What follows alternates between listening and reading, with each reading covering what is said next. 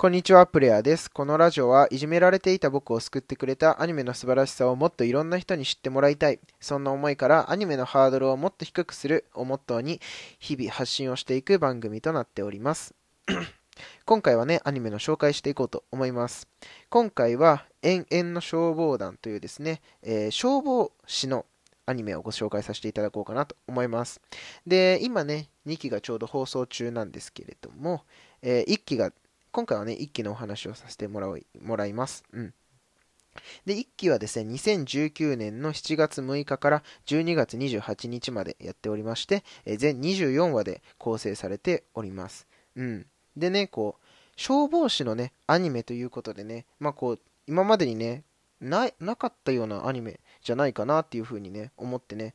しかもここまで有名にね、有名な作品になったということでね、あの、すごいね、あの、まあ、歌ってる方々もね、豪華な方ばっかりなので、うん、まあ、歌も聴いてほしいんですけれど、まあ、まずはね、このアニメのね、あらすじを聞いてですね、うん、どんなアニメかなっていうのを、あの、想像してもらえたらなと思います。はい。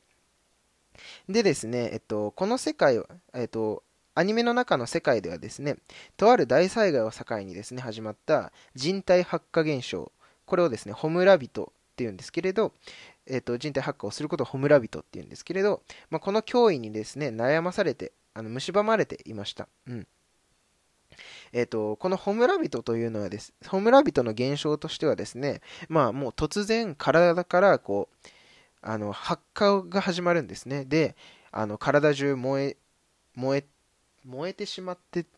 ていう表現でいいのかな。うん、で、命尽きるまでこうずっと燃え続けるんですね。で、もう燃えてる間は本当に自我が失って、自我がどんどんなくなっていって、まあ、最後は命がなくなるまでこう周囲を、まあ、燃やし尽くすというようなね、こう怪物に変貌してしまうっていうね、まあ、発火現象が起きてるんですね。はい。で、まあ、こうそんな脅威に立ち向かうためにこう特殊消防隊というですね、まあ、こう穂村人をですね鎮火するための、まあ、消防隊が、あのー、結成されるわけなんですね。はい、で、幼い頃から、まあ、こう、この消防隊に入ることをね、夢見ていたシンラはですね、まあ、物語の、えー、鍵となってきます、えー、12年前にですね、えーと、火事によって母親と生まれたばかりの弟を亡くしてしまうんですね、主人公のシンラは。はい。で、足から炎を出すことができる、まあ、こう、第3世代っていうね、能力能力者であったわけなんですね、シンラは。はい。で、この第3世代っていうのは、え、第1、第2、第3っていう風にあって、第1は無個性、第2は、えっと、火の火力調整を行うことができる。で、第3は、えー、自分の体から火を発火させることができるっていう状態なんですけれど、まあ、シンラはこの第3世代である体から、えー、炎を発火することができるわけなんですね。うん。で、まあ、このその12年前のその火事っていうのが、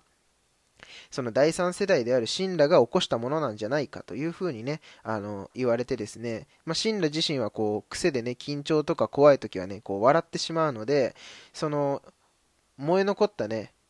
燃えかすのね、家を見てですね、まあ、こうずっと笑ってるわけなんですね。まあ、それを見た周囲の人間はですね、神羅のことを悪魔と呼んだりですね、まあ、こう、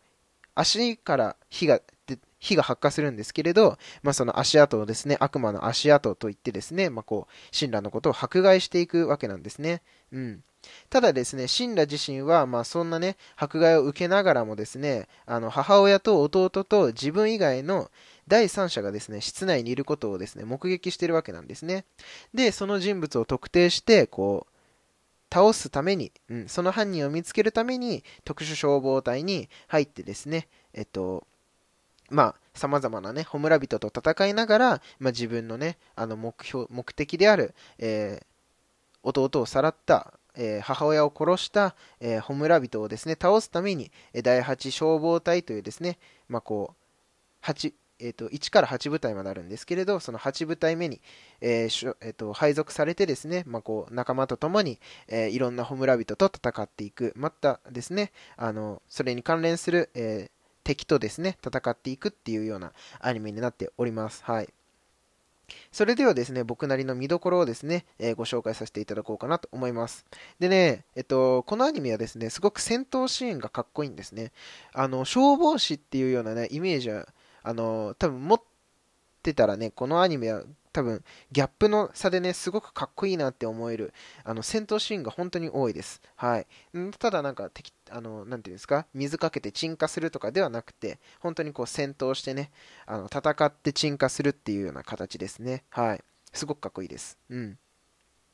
あとはですね、ホムラビトに対してのキャラそれぞれの思いがね、どれも納得させられるようなものばかりであるということ。うん、もちろんね、主人公のシンラをシンラ含め、まあこう、シンラのライバルである、まあこう、アーサーっていうキャラがいるんですけれど、まあアーサーの過去であったりとかですね、まあ あとはその自分のね、あの、小隊長の、えー、誰だったっけな。名前ちょっと出てこないな。あの、小隊長の過去だったりとか、まあ、その、キャラ一人一人にもですね、あの、1期が全24話っていうこともあってですね、あの、まあ、ほとんどのキャラにですね、しっかりと背景がね、わかるように、あの、アニメ構成されてますので、あの、たくさんいるキャラでも、たくさんキャラはいるんですけれど、あの、好きなね、愛着な、湧くようなね、キャラクターを見つけることができるかなというふうに思いますね。うん。でですね、まあ、こう最後にですね、こう今までにね、なかったね、こう、消防隊をね、アクション漫画として作成したところがね、僕はすごいなっていうふうに、うん、思ってますね。うん。消防士のお話って、なんかありますかね代表的なものって。多分、僕がわかんない、知らないだけなのかもしれないですけれど、僕個人としてもね、やっぱりこう、永遠の消防隊がね、初めてこう、あ、消防隊のアニメなんだっていうような印象を受けたのでね、あの、本当にあの、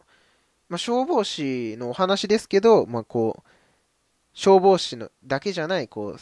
様々なね、こう、ストーリーが展開されていきますので、あのー、ぜひね、あの、見てほしいアニメかなと思います。現在ね、2期も放送されてますし、あの、3期もね、放送決定してますので、あの、今のうちにね、1期を見て、え、2期を見て、っていうことをね、してもらえると、あの、次のね、3期も楽しめるかなというふうに思います。ということでですね、今回は永遠の消防隊、えー、ご紹介させていただきました。こんな感じでですね、毎日アニメやそれに関連することをですね、えー、放送しておりますので、フォローだったりとかコメントしていただけると嬉しいです。えー、ということで、